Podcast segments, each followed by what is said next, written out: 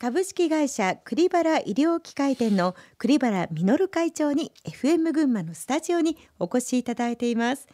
先ほどは栗原医療機械店の成長の様子を伺ってきました。この10年ではまた別の発展もあって他の医療機械販売会社とグループ会社を設立して東京証券取引所で一部上場を果たしました。栗原会長、まあ、なぜこうした会社を作ることになったんですか？はい。私どものパートナーが静岡県の共和医科機械株式会社で私の会社と規模が同じぐらいだったんですが、はい、その共和医科機械ではすでに、えー、ジャスタックに上場してたんですね、えー、それで一部を目指して群馬の私のところと一緒になって、一部に行こうよっていう話で結果としてこうなったと。でその時には私も3代目の社長であった私の弟と今は4代目の私の息子が社長しておるんですが、うん、2人に決断をしなさいということで任せて2人もぜひ一部目指していきたいということでこうなりました。これやっぱりグループとしてまとまった方が日本一大きい規模になるとか、まあ、そういったものを目指してらしたんですか、その通りなんです。我々販売会社ですから医療機器を作ってるところは、お金の安全なたくさん売ってくれるディーラーとの結びつきが強いんですね。やっぱり取扱量が多い方がメーカーの方からも信用される、はい、うん。お話を聞いておりますと、ええ、本当にとても順調に発展してきたようにお見受けするんですけれども、うん例えば苦境に立つ場面などはなかったんですか、はい、まあ、大きなことで言うと群馬で創業した会社が栃木茨城埼玉こうあっちゃこっちゃ行ったんですが、うん、茨城県の会社が買ったんですけども、えー、それがものすごく大変な会社でして茨城県のナンバーワンディーラーだったんですけども私の親友がやってたもんですから明日が手形で3億円貸してくれって言うんで私は新幹線に乗ってた時に経理から電話があって、新幹線の中から指示出して貸したんですね。とりあえず3億円を貸して手形が落ちたと、その後弁護士に相談をしたら、貸したお金を捨てるか自分で会社をそれを買ってやるかどちらかだと言われた決断が結局負債をうんと抱えた会社を私が買ったと。会社を買ったらば続々と次から次へいろんなことがあって。まあまあまあまあもう20年経ったんですけども20年やっと経って黒字になったというのを思い出しますね。その20年かけて、まあ、黒字にしたということなんですけれども、はい、20年って長いですよね。長い長い。投げ出したいなんて思うことありませんでした、いやいっぱいありましたよ。ただし群馬から出て栃木へ行ってそう茨城3つ合わせて北関東だから、北関東で一番になるためには、茨城県の一番の業者が手に入るんだったらば無理してもグループに入れたいっていう思いは強かったわけですよ。それでどうやって黒字化してったんですか、うん、これはもう大変でした。私の創業当時からいる小林ともう一人川島っていうのがいまして、うん、彼は太田の住人なんですが茨城県の水戸のホテル住んで2年ぐらい行きましたかね、はい会社改革の一番最初ってどういうところからスタートしたんですか？ですからもうあの会社が潰れたみたいな噂がすぐ知れ渡りますよね、うん、それを撤回して歩いてもう一回チャンスくれみたいなことをそのうちの会社から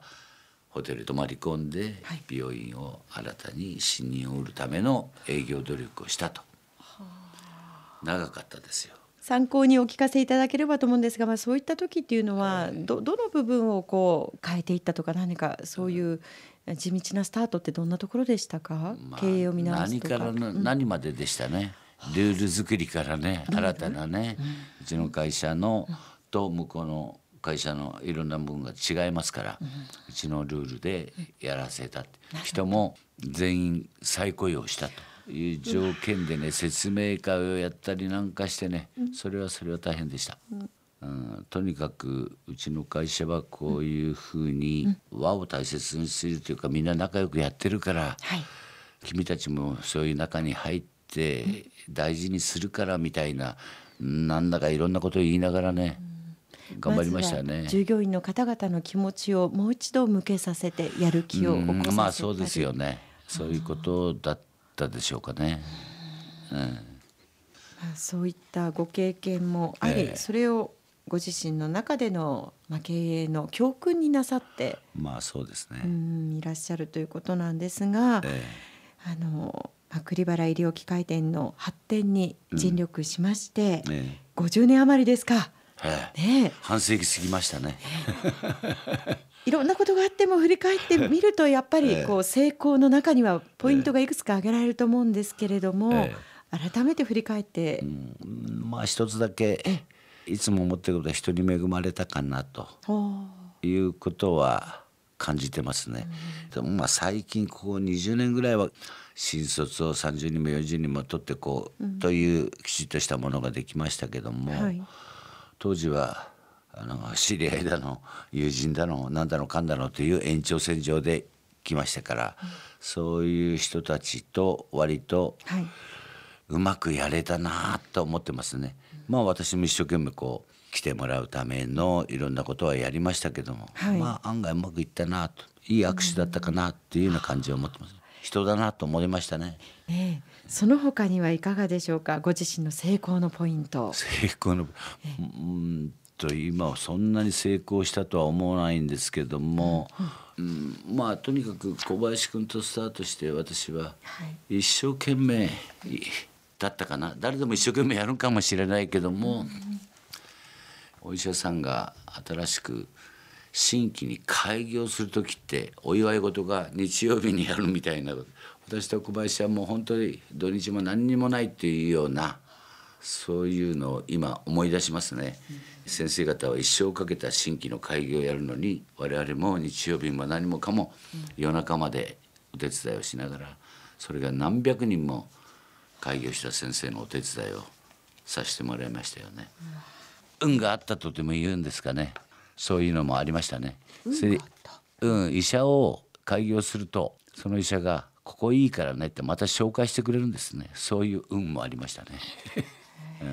そうですか。一生懸命やれば応援してくれるみたいなね形でしょうかね。運も味方につけていったんですか？そう大きすぎるかな話が。いえいえでもやはりこう今お話があったように、もう日夜関係なくその開業医の方のためを思ってとか、そういったあまりおっしゃらないけど努力をしているからこそ運も味方にできるんでしょうかね。まあまあそんなとこでいいですよ。はい、えーこの後もコマーシャルを挟んで栗原会長にお話を伺っていきます。